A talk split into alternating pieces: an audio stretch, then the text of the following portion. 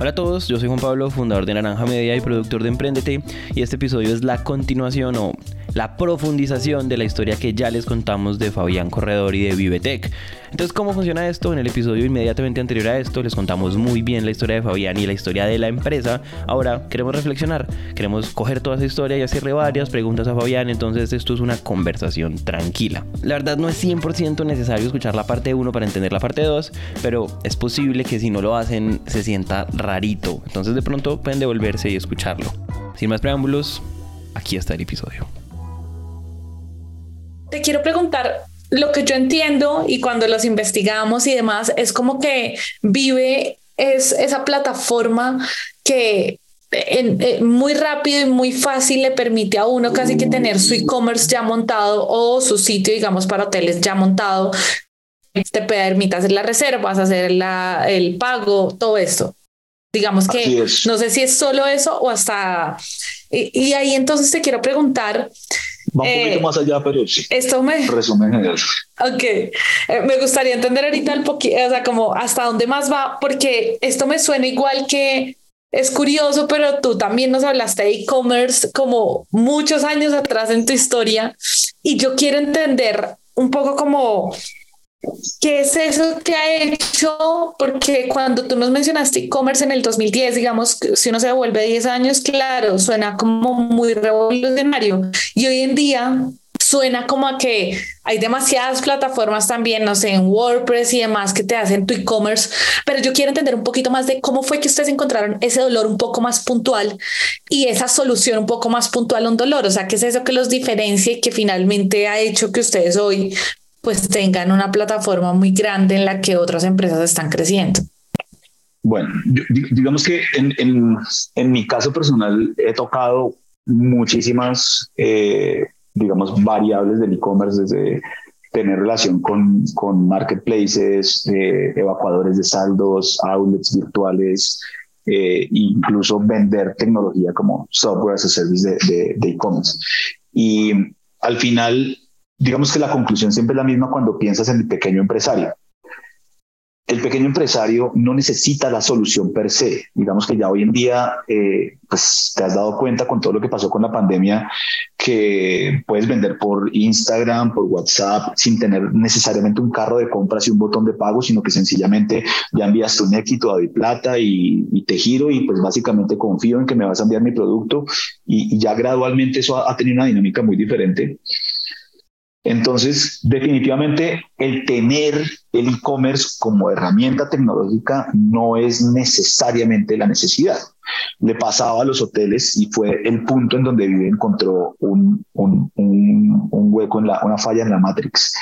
Y, es que todos los hoteles tenían página, todos los hoteles tenían eh, un, botón de, reserva, un, carro de compras o lo que se llama en turismo un motor de reservas integrado, etcétera, pero ninguno generaba una sola reserva. Y te pones a pensar en ese, en ese modelo inicial de cómo funcionaba la industria del turismo, pues tenías que tener cinco proveedores para resolver la misma necesidad. El desarrollador del sitio web, el primo, el amigo, la agencia de la esquina, etcétera, cualquier persona que te haya podido ofrecer el desarrollo de una página web en cualquiera de las herramientas que existen, WordPress, eh, en fin, las que existen, Wix, etcétera, alguien te hacía la página. Ese era un proveedor. Hosting, dominio, pasarela de pagos, el motor de reservas que haciendo el, el paralelo con el e-commerce es como el carro de compras, pues tú usas WordPress, pero le conectas WooCommerce, por ejemplo. Eh, pero puedes usar WordPress para el hotel y le conectas, eh, no sé, cualquiera que tenga un motor de reservas. Eh, siempre digamos que terminaban cinco o seis proveedores conjuntos solucionando una misma problemática que era el canal de ventas directo, el canal digital de ventas directo del hotel. Y al final eso seguía siendo el 1% de las ventas o menos, o el 0% de las ventas digitales, de las reservas digitales. Entonces la pregunta es, ¿por qué? O sea, ¿por qué por qué terminaba pasando esto. Y nosotros digamos que lo que identificamos es que zapatero tus zapatos. No, no, no puedo yo pedirle al hotel que se vuelva un experto en gestión de una herramienta tecnológica y que por alguna razón termine contratando un ingeniero de sistemas para que le dé soporte a un servidor, para que si mañana el, el WordPress se desconfigura me lo vuelva a configurar, etcétera.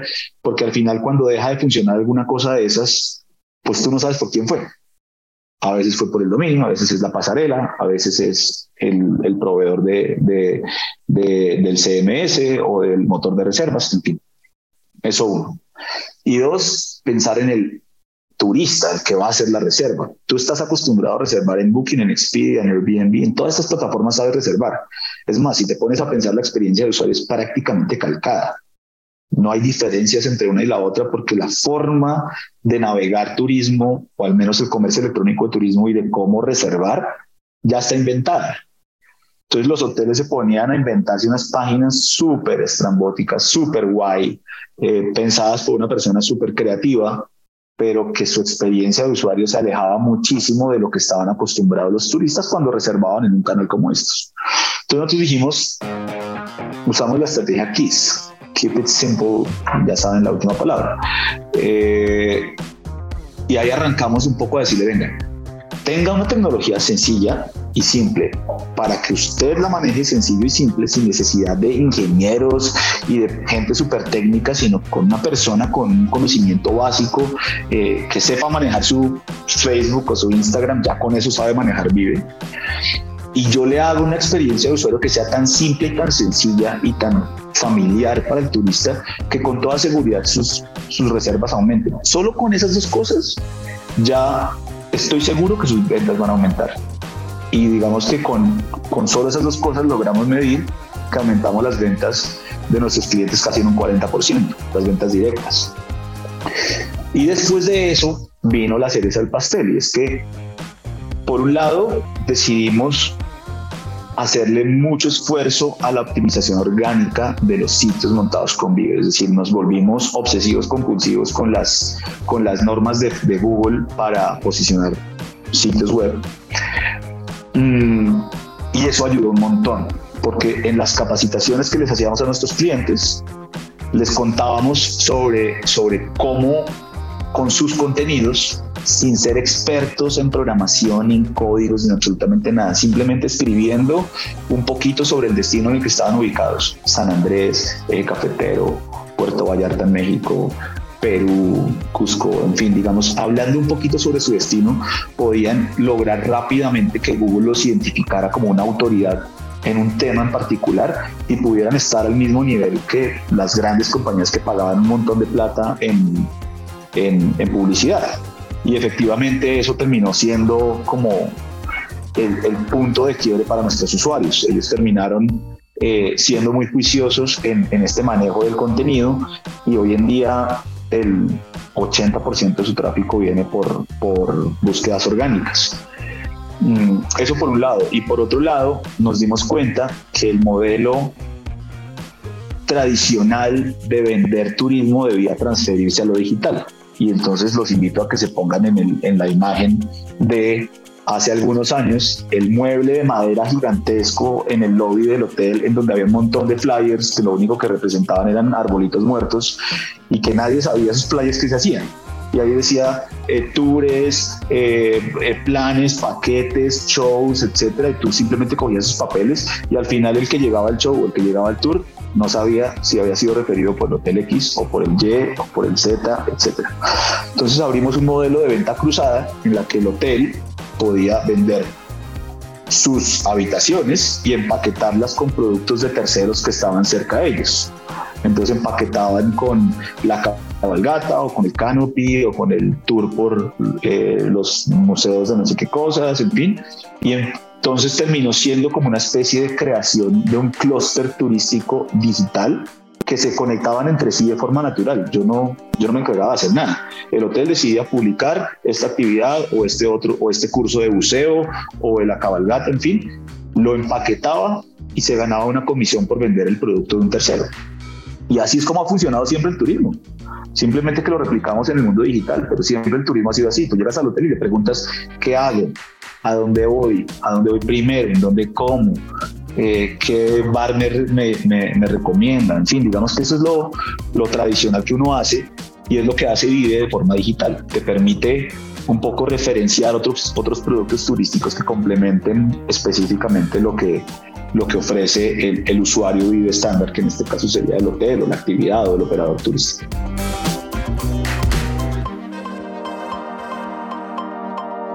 Bacanísimo eso. Y yo creo que tienes a Juanpa más que antojado porque es un paréntesis, pero eh, los papás y la familia de Juanpa, o sea, yo creo que el 80% de la familia de Juanpa está en el sector turístico. Yo solo quiero gritar, deme tres, deme tres. sí. Eh, pero eso hablamos bien de eso, eso hablamos bien de eso.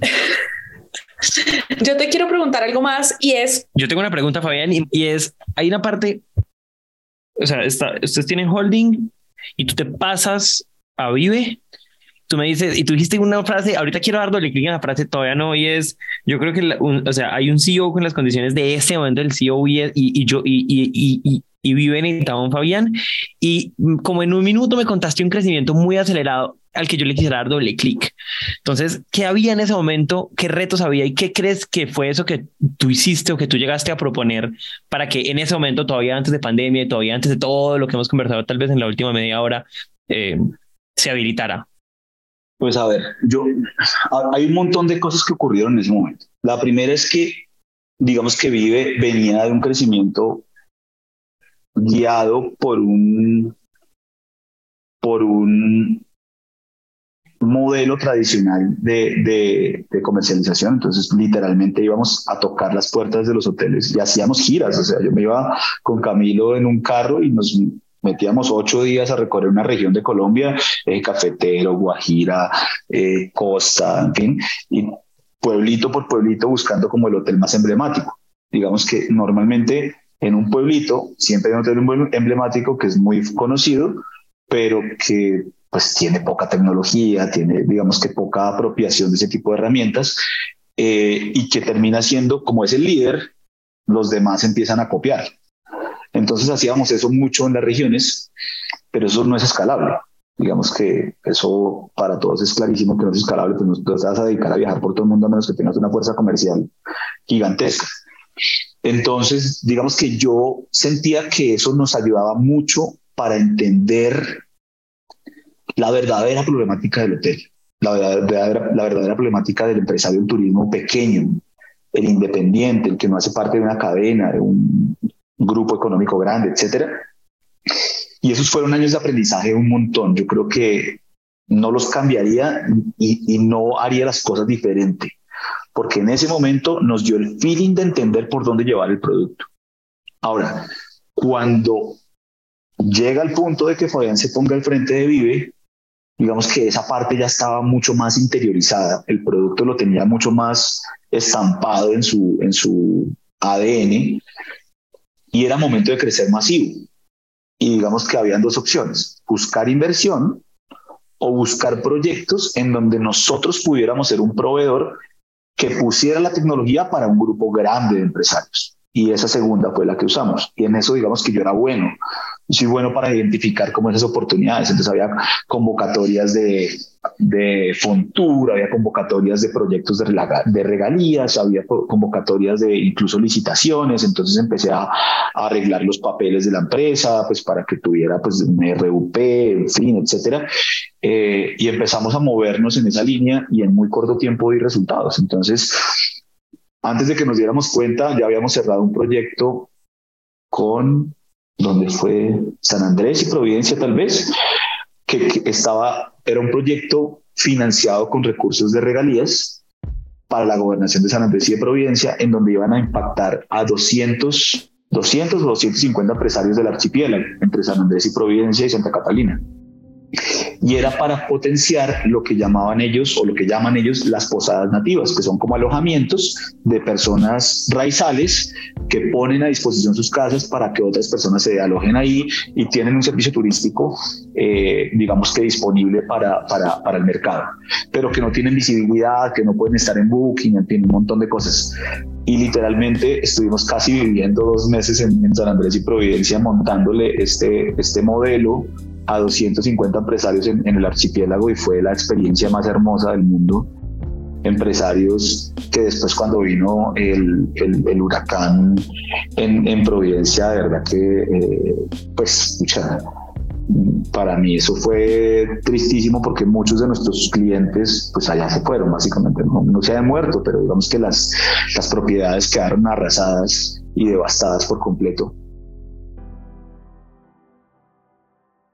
Eh, y clientes en, en, San Andrés igual, que hoy en día se mantienen muchos de ellos y que fueron beneficiarios de ese proyecto. Entonces, digamos que en una sola negociación cerramos 250 clientes. Eso en el modelo tradicional que teníamos, pues nos habría representado varios meses de trabajo, eh, varios meses de trabajo. Y, y, digamos que después ese proyecto fue tan exitoso que nos contrataron para algo similar en Valle del Cauca, el del Valle del Cauca fue aún más exitoso, es más, fue el proyecto que, premiaron en Fitur, que les contaba que, que nos llevaron a, España a recibir ese premio en los Smart Destination Awards, mm, por el proyecto que hicimos en el Valle del Cauca, en Arauca también se hizo una cosa parecida, en el eje cafetero, en fin, digamos que nos movimos mucho en proyectos de ese tipo que nos traían un buen volumen de clientes en muy corto plazo.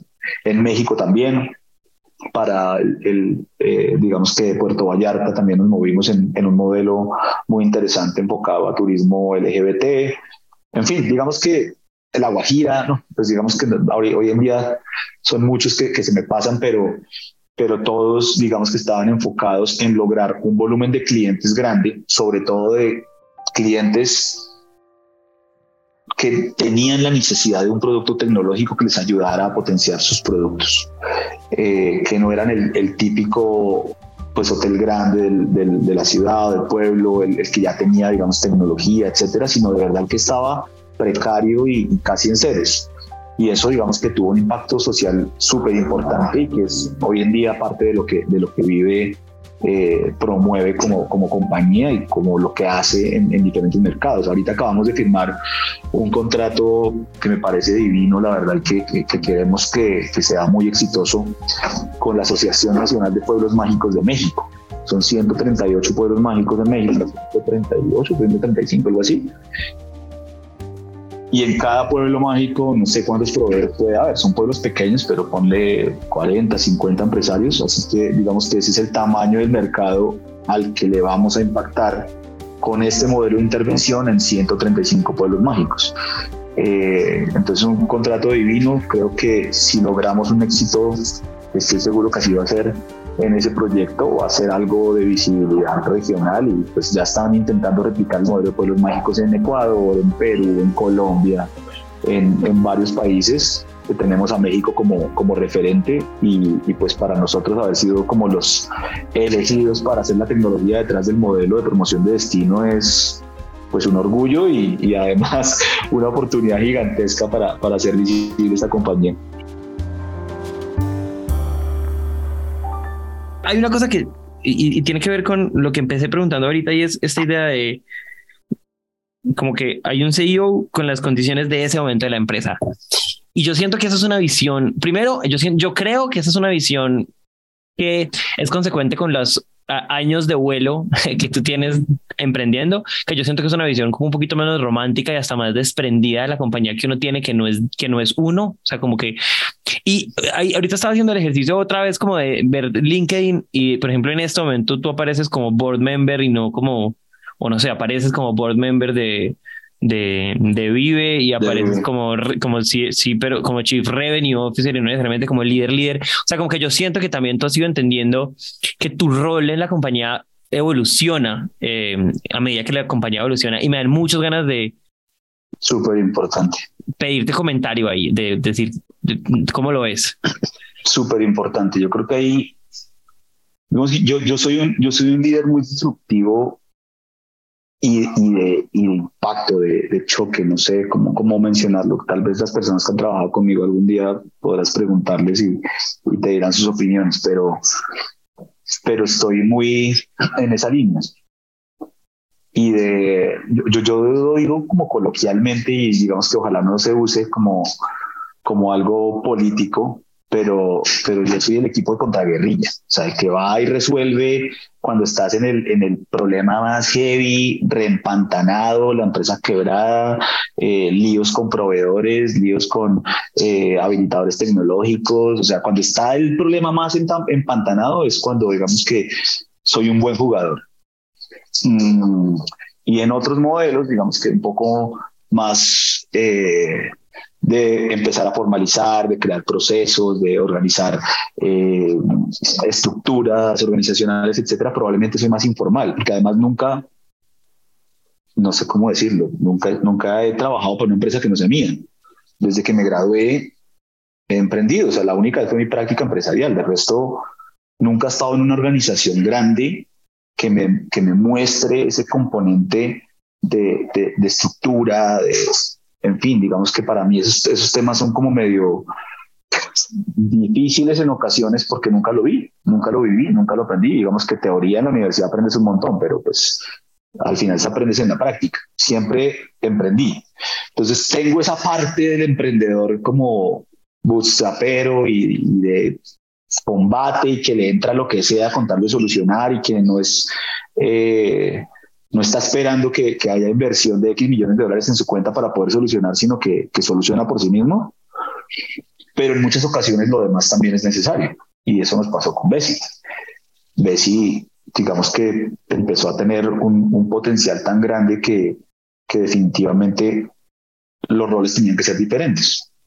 Entonces, mi capacidad de crear oportunidades y desarrollar relaciones de negocios eh, era la que tenía que aportar pero en organización, en estructura, en, en, un montón de cosas, Diego, que es, que es mi socio en Besi, eh, era, era la persona apropiada. Él estuvo en la etapa temprana de Rappi, es parte de la, de la Rappi Mafia, de todo el mundo habla.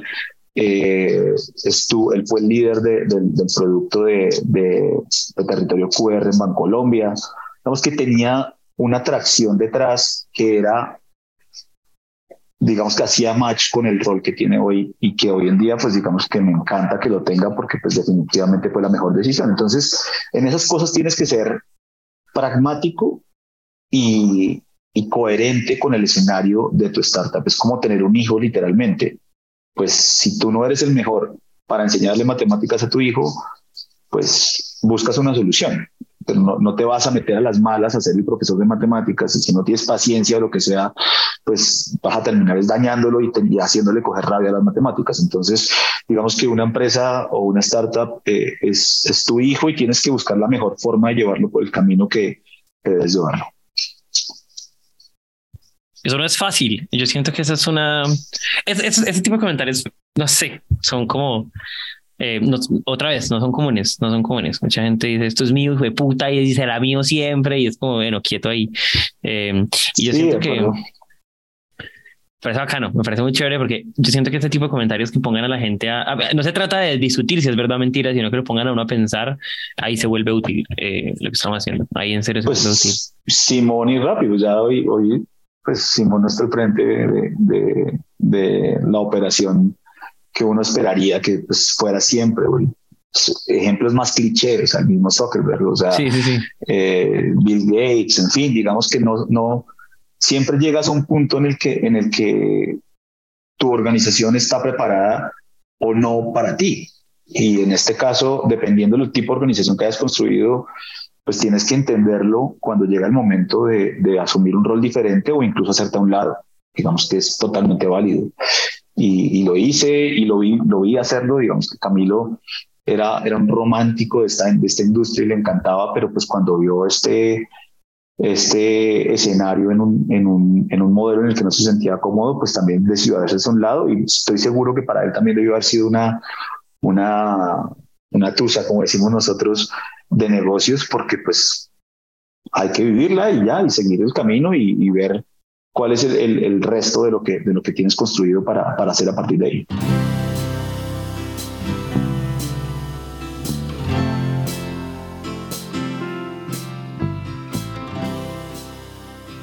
A mí me dan muchas ganas de saber. Hay algo. Alguna decisión de cualquier, de cualquier tipo, de dirección del negocio, de dirección como de la estrategia, de forma de hacer las cosas, de forma de hacer el equipo, de lo que sea, que todo el mundo te decía, la estás cagando, em, y tú sientes que no la estabas cagando y finalmente o sea, como que pareciera como muy en contra de la lógica, como si hubiera un sentido común de negocios, como si eso existiera. Eso siempre pasa. Digamos que más que un tipo de decisión, siempre, siempre, siempre pasa. Y digamos que ahí es donde yo choco un poco con los modelos que han, digamos que construido algunas organizaciones de, de, mentores y de personas que te orientan. O sea, no lo, no lo quiero subestimar.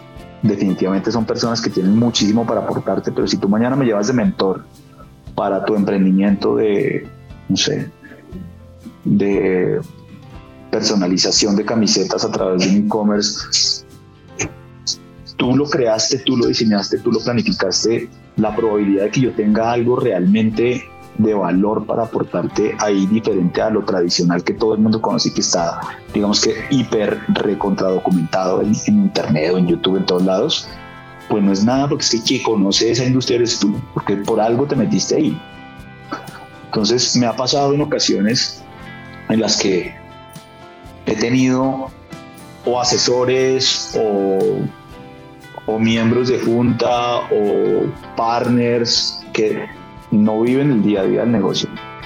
Eh, mentores que no viven el día a día del negocio no tienen ni la menor idea de lo que, de lo que es eso, de lo que vive ese, ese empresario, ese, ese usuario final del producto que, que hemos construido. Y básicamente toma posiciones en la ruta tradicional de negocios, como que es que cuánto tiempo, cómo vas a lograr que el cliente se quede más tiempo porque tal cosa, o que te genere más ingresos por tal y tal otra, o que la rentabilidad sea mayor por esto y esto. Obvio, digamos que eso es lo, lo natural de cualquier negocio y sería estúpido decir que no tiene importancia, pero esa persona que te está hablando no tiene, digamos, como el, el, el conocimiento tanto de tu producto como de tu industria como el que tú tienes. Entonces, muchas veces ser terco es muy importante.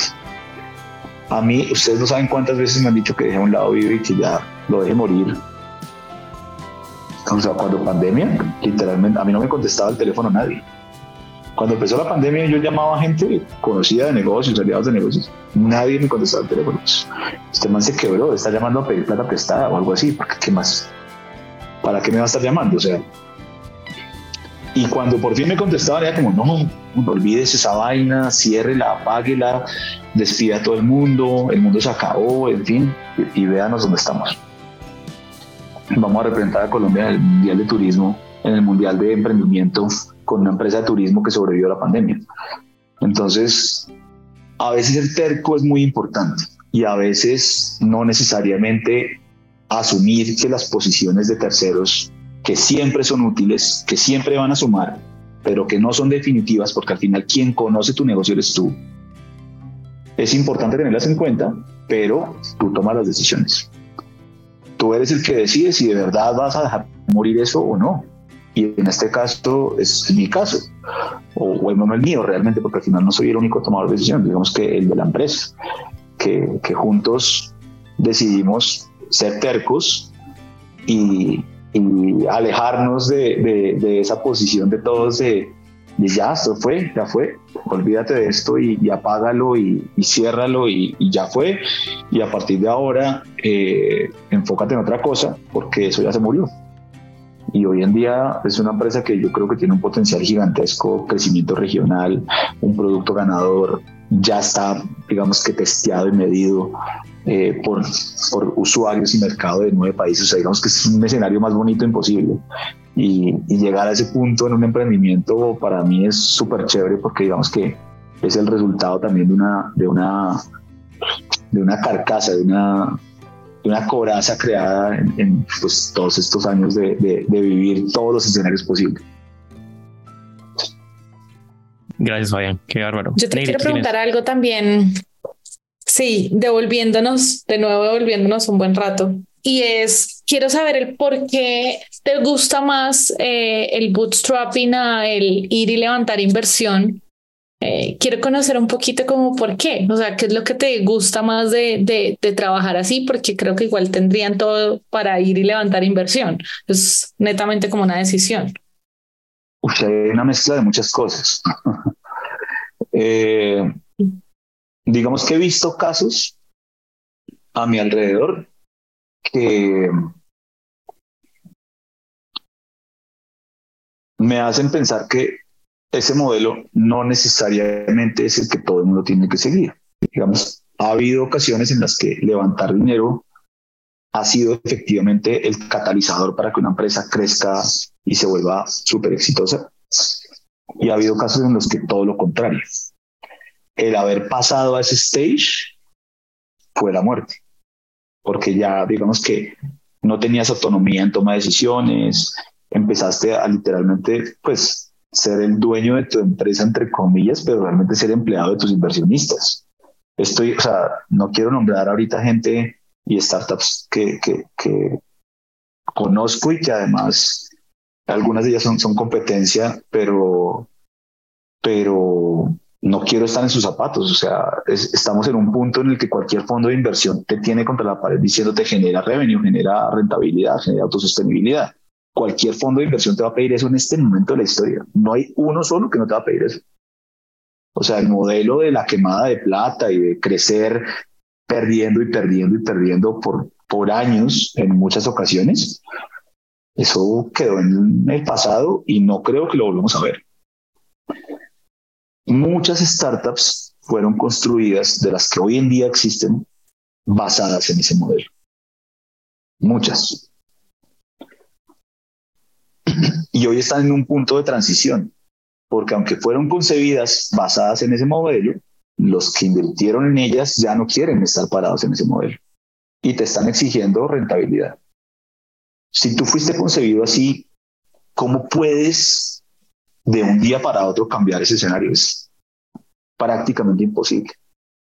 O sea, lograr eso, yo no sé, quiero ver en seis meses, un poco, un año, cuántas han sobrevivido, pero eso es prácticamente imposible. El precepto de ese modelo de, de, creación de valor basado en quemar y quemar y quemar plata en usuarios, usuarios, usuarios, transacciones, transacciones, transacciones, yo creo que se quedó en el pasado. Entonces, hoy en día, tú, si eres emprendedor, emprendedor de base tecnológica, tienes que crear empresas y modelos de negocios sostenibles, sostenibles en muy corto plazo. O sea, que logres en muy corto plazo generar el ingreso suficiente para pagar tu nómina, tu infraestructura, tu equipo de trabajo, tu salida, en fin, en muy corto plazo. Y crecer, por supuesto, tienes que crecer. Eso no, no nunca va a cambiar, pero no a costa de, de, de quemar y quemar valor todos los meses. Ese es un reto gigante. Y yo creo que el hecho de haber tenido esa, ese ADN siempre, hoy en día me, me tiene, digamos, en un escenario tranquilo, tanto en Basic como en Vive y pues digamos que en cualquier otra startup que, que haya fundado, ese ADN está ahí impregnado. Eh, y en Vive en particular, pues hay un escenario muy bonito y es que es un, es un, es un modelo de negocio que es autosostenible. Entonces, cualquier persona que quiera invertir acá, básicamente siempre va a invertir en un modelo de crecimiento exponencial, pero con una rentabilidad prácticamente asegurada. Porque podríamos hoy seguir sin inversión y sobrevivir con el crecimiento orgánico que tenemos claramente como una empresa pequeñita y gradualmente más clientes y en México nos está yendo súper y en Centroamérica, eh, en varios países de Centroamérica, Ecuador está creciendo, Perú, etcétera, pero pues son, no sé, N clientes a la semana que si con una inversión de mucha plata, pues lo vuelves 7, 10, 15, 20, 15 veces eso y, y por supuesto la vuelves mucho más rentable. Pero en este momento, pues no hay afán cuando tú tienes el afán de conseguir capital e inversión para poder sobrevivir y ese famoso runway, que es como, a, mí me encanta cuando dicen el oxígeno, cuando comparan el runway con el oxígeno, es que me quedan seis meses de oxígeno. pucha, es, es tan literal, literalmente en seis meses se muere la empresa. O sea, es que no hay de otra. Y eso creo yo que, que, es un escenario que no me gusta vivir, no me siento cómodo viviéndolo eh, y prefiero ir en el, en el modelo a oxígeno, a pulmón, es que digo yo, a pulmoncito, uno solito y, y para adelante y con buenos movimientos, buenos aliados, buenos partners. Yo siempre uso la, frase de gente que, o, o, partners que te acorten, que, sean como puentes, que te acorten caminos. Me encanta, o sea, yo siempre he tenido el modelo de, de vida y de negocio de que bienvenidos todos acá. Eh, si te acortan el camino, si te acortan un proceso de aprendizaje, siempre suma y aunque toque, digamos que todos ganemos, pues pasa, normal, todos ganamos y ya, pero, pero prefiero mil veces el tener ese partner que me acorte el camino a intentar yo hacerle competencia y moverlo por mi lado eh, y pensar que soy Superman que lo voy a lograr todo solito. Y eso no va a pasar. Bacanísimo, me encanta saberlo, me encanta conocer así de, detallada tu perspectiva. En serio, es muy, muy bacano escuchar esto, es muy diferente además, muy fresco escucharlo. Y, y así suena raro, yo diría que pertinente. Em, sí. No, yo no tengo más preguntas. No, yo ahorita sí ya no tenemos todo cubierto. Fabián, qué delicia conversar. No sé si hay algo que tengan ganas de decir em, que no te que sientas que no te hayamos preguntado y pues lo, lo abordamos. Pues yo, yo creo que hay, hay un tema importante que, que, digamos que lo tocamos tangencialmente, pero, pero me parece que pues al final si este contenido va, va, va a, a poder aportarle personas que están haciendo cosas parecidas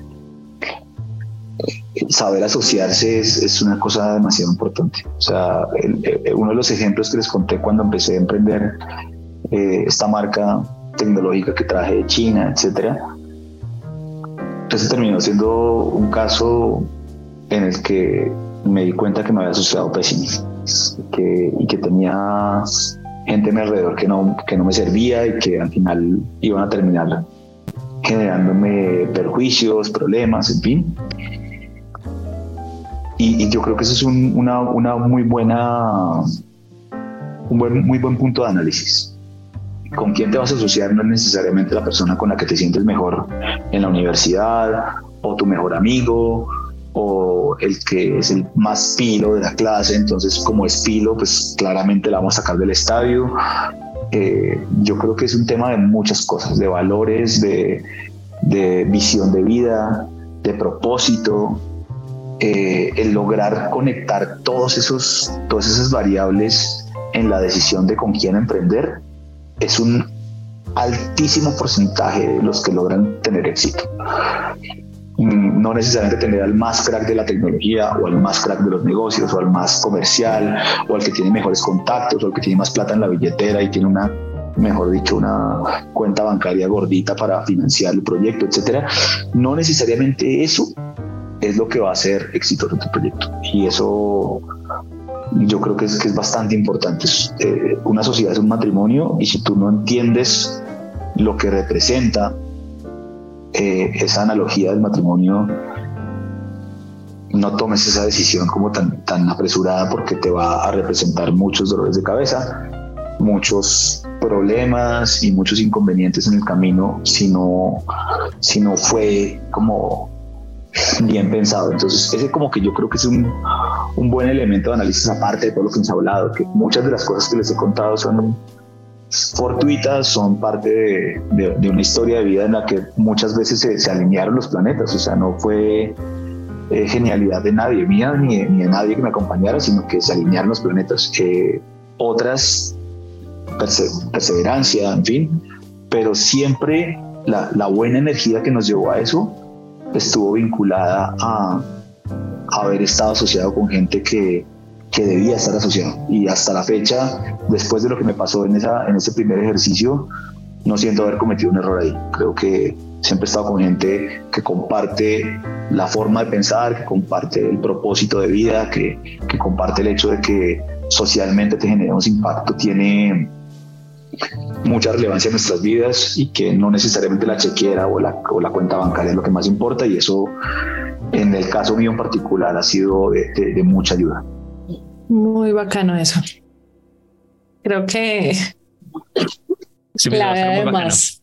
Sí, pues, Me dio risa chévere. porque creo que la mitad, la mitad de los ejemplos que nos diste, eh, nosotros nos cumplimos y siempre nos han dicho que como, o sea, incumplimos todas las eh, como los tips para tener socios, pero igual en el fondo creo que tienes toda la razón. O sea, de las, las sociedades son de lo más complejo y al mismo tiempo, en mi opinión, de lo más bonito que uno puede tener, si lo tiene Mm. bien escogido. Eso Sobre es todo una cuando- familia nueva. Tal Sí, cual. sobre todo, sobre todo cuando está la claridad de que el juego es largo, de que no es vamos a enriquecernos en tres años, sino el juego es largo.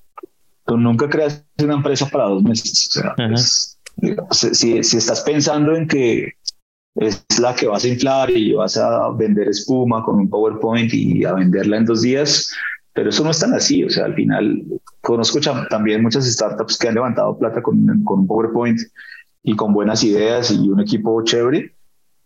Y, y eso no es de dos meses. O sea, al final lo, lo- que tú firmas con un fondo de inversión es algo que te amarra a un periodo de tiempo y que tienes que lograr unas metas lo que les decía ahorita, o sea, literalmente te vuelves empleado de tu fondo porque tú te comprometes a lograr ciertas cosas que dijiste que ibas a lograr.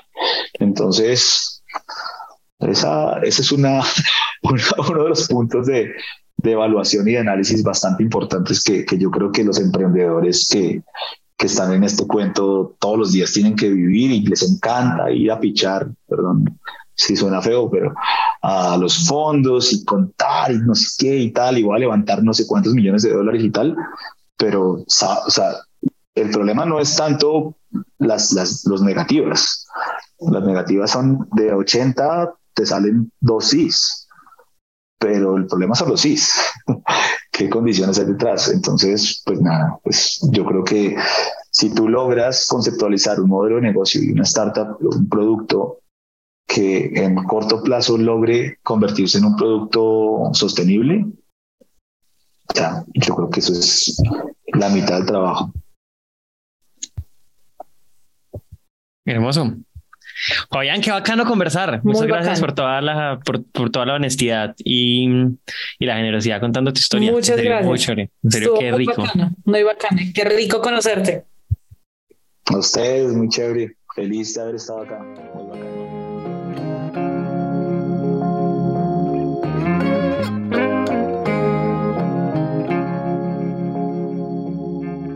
El reportaje de este episodio, es decir, las entrevistas, fueron realizadas por Daniela Arias, La Negra y por mí.